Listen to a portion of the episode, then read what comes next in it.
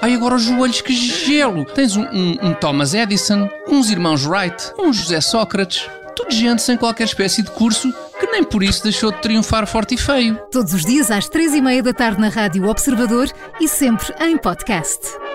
Quando é que achas que poderá ser promovida Major? 8 horas e 20 minutos depois da síntese das 8 e meia à e o vencedor é para já Código Postal Jogos Olímpicos.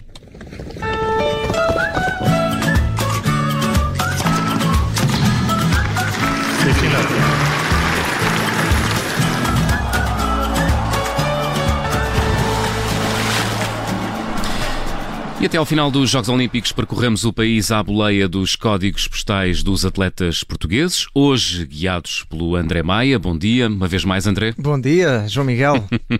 André, hoje vamos até Alcobaça ou será Amarante, ou Montemor, Lisboa, ou antes Basileia na Suíça. Vamos a todo lado, João, vamos a todo lado. Este é talvez o código postal mais internacional de sempre, porque vamos fazer um tour pela vida única da atleta feminina portuguesa, é a única atleta feminina no triatlo, a Melanie Santos, que viveu em todos os locais que, que mencionaste. E é internacional, porque a Melanie nasceu em Basileia, na Suíça, mas foi preciso chegar a Alcobaça para se dedicar ao desporto, em primeiro lugar à natação, até que começou-se a cansar, diz ela, de contar azulejos.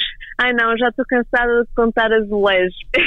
eu queria um bocadinho mais do que isso. Pronto, porque é aquela coisa, estás dentro de água e, e não tens convívio, porque uh, pensando que não vais fazer uma corrida, tens convívio, consegues conversar com os teus colegas, vais pedalar, consegues conversar com os teus colegas de equipa e na natação não Portanto, a Melanie só é triatleta e não nadadora por causa de uma superfície de cerâmica. E por ela... causa do convívio também. E também, claro, exatamente.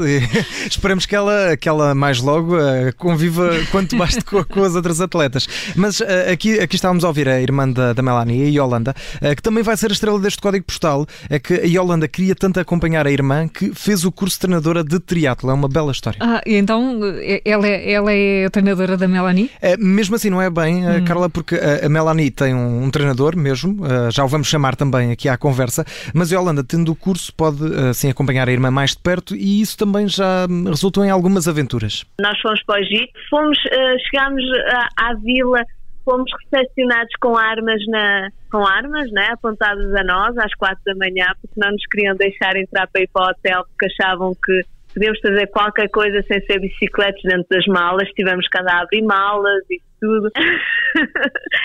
Quem é que às quatro da manhã nunca teve assim uma, umas armas apontadas à cabeça, não é? Principalmente hum. antes de uma prova, uh, e eu aposto que a Melanie foi aqui que melhorou na parte da corrida do triatlo. Hum. A mim ainda não aconteceu, felizmente.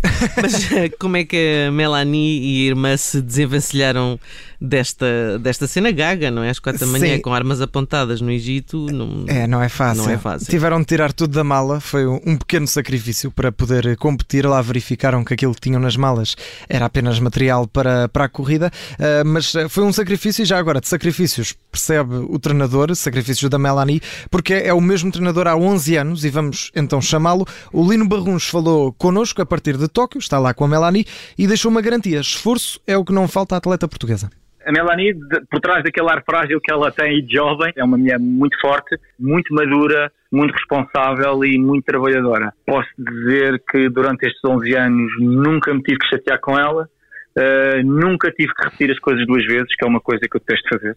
Isto agora pareceu o meu pai a, a falar.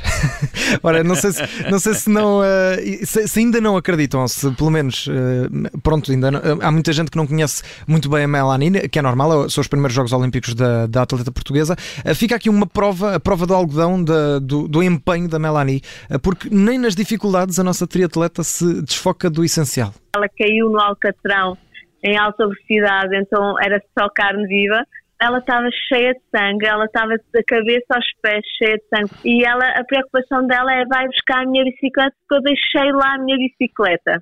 E a bicicleta estava em bom estado? A bicicleta não teve quase praticamente nenhum arranhão. Eu estava-me a danar, não é? Para a bicicleta. Eu estava a vê-la uh, cheia de sangue e pronto, a preocupação dela foi mesmo só a bicicleta Isto foi numa, numa outra prova da, da Melanie que mostra como a rapariga, mesmo uh, completamente aleijada, o mais importante era a bicicleta, era a prova e, e esperemos que continue também aqui uh, focada desta, desta forma e, e, que ninguém mexa na bicicleta e a deixe passar mais logo.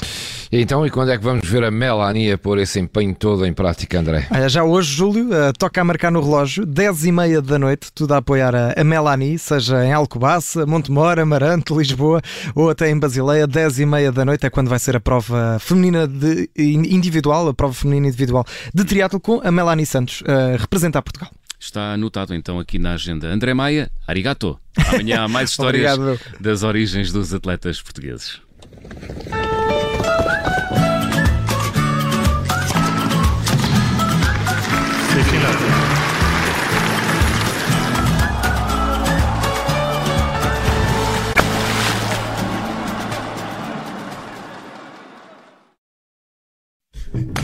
Obrigada por ter ouvido este podcast. Se gostou, pode subscrevê-lo, pode partilhá-lo e também pode ouvir a Rádio Observador online em 98.7 em Lisboa e em 98.4 no Porto.